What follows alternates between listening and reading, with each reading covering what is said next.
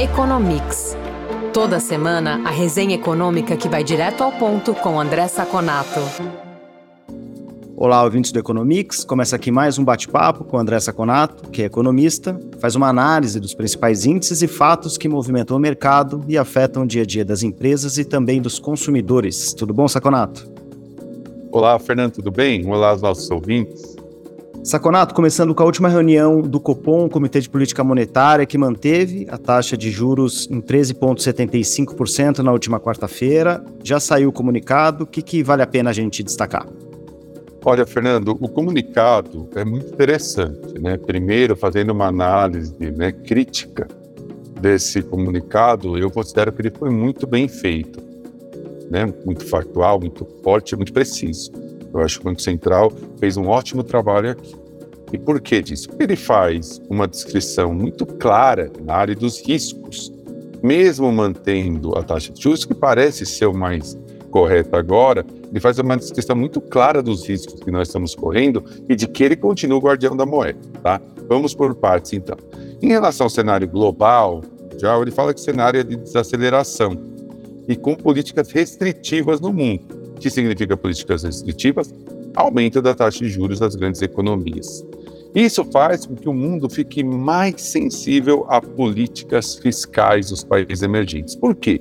Basicamente, se o país emergente faz uma política fiscal muito folgada, é necessário que se aumente os juros ainda mais para cobrir esse aumento de juros interno, né? Normalmente mais interno, para cobrir esse aumento de juros das economias mais desenvolvidas.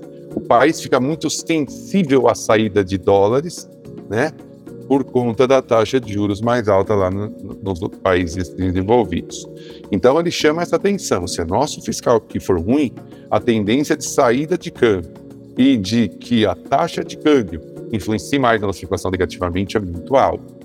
Bom, uma boa atenção, tá? Isso sem contar a aceleração que deve vir da China por conta do Covid, da, da, sair das restrições do Covid-19. No Brasil, apesar de dados serem melhores em relação à inflação, há uma desaceleração em curso, a inflação aumenta nem em 2024, que é necessário uma ação do Banco Central ainda nesse sentido. Tá? E ele chama a atenção que a, as previsões para o longo prazo de inflação estão até piorando riscos. E aí ele fala, eu eu vejo nessa decisão riscos maiores do que diante. Né? Ainda não é necessário nenhum risco maior do que diante.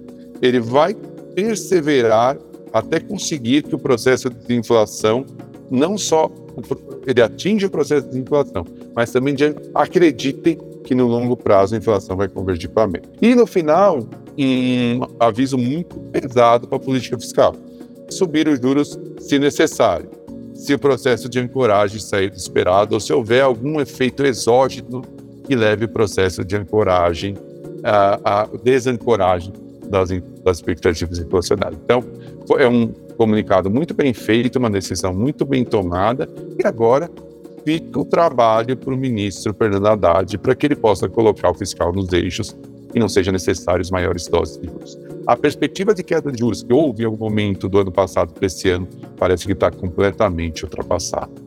Saiu também o índice de preços ao produtor, caiu 1,29% agora em dezembro, dados do IBGE. A quinta variação negativa, Saconato, chama atenção. O que, que ajudou? O que está por trás desse resultado?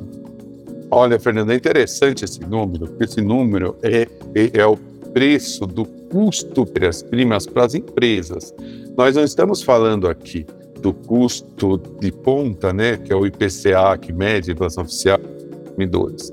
Então não tem imposto, não tem frete, é só o custo é, limpo. E, de fato, são cinco meses de queda seguida, que fizeram que o ano de 2022 caísse o ano inteiro para uma inflação de só 3,1%. Só para o nosso ouvinte ter uma ideia, essa inflação produtor em 2021 foi de 28,45%. Por que, foi tão. Por que, que melhorou tanto desde o começo do ano? Basicamente commodity. Né? Nós tivemos uma melhoria dos preços do petróleo, melhoria dos preços do minério, até por conta da China crescer menos. Só para a gente ter uma ideia, no mês, dezembro, extrativas 7,1, 21%, petróleo 0,46%. Então, no ano, as extrativas caíram 7,9% e o petróleo subiu ainda 11% ali na margem, mas já estava uma alta muito maior, tá?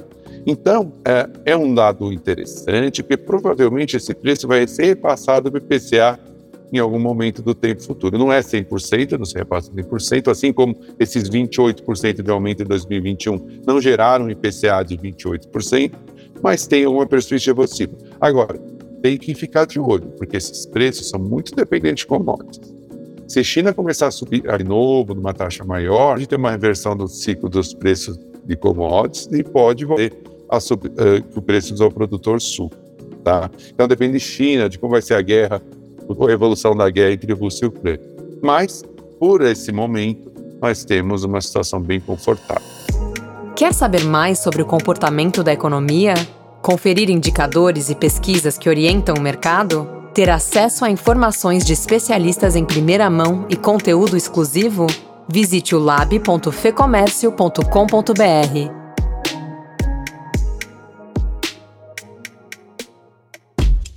Saconato Economia Internacional, começando com o Fed. O Fed subiu os juros em 0,25 ponto percentual para o intervalo de 4,5 a 4,75 ao ano. Uma decisão unânime.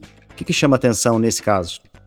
Ao contrário do Banco Central Brasileiro, o Fed subiu um pouquinho os juros, porque o Banco Central Brasileiro vinha subindo muito antes do Fed, né? O Fed até demorou bastante para subir. O comunicado, né, a entrevista do presidente do Fed, Jerome Powell, mostrou algumas nuances interessantes do que pensam o, o presidente e os diretores do Fed. Eu vou dar algumas aqui para a gente tentar entender. Ele falou que tem moderação no gasto e na produção.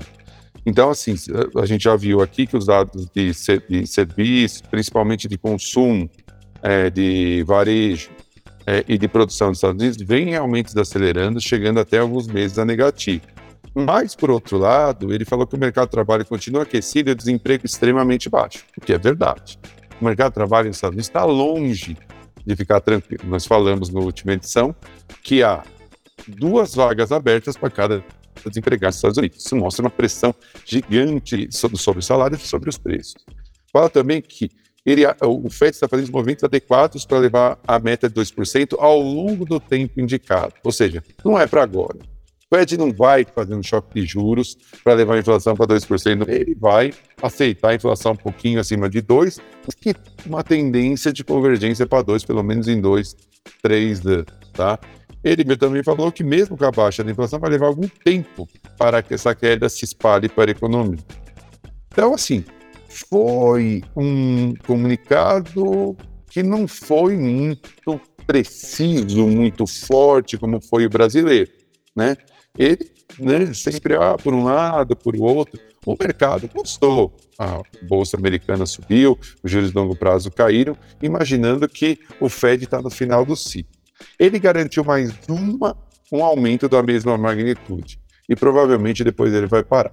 Eu acho que o único erro do mercado dos Estados Unidos é que acha que o Fed já em 2023 começa um processo de queda de juros.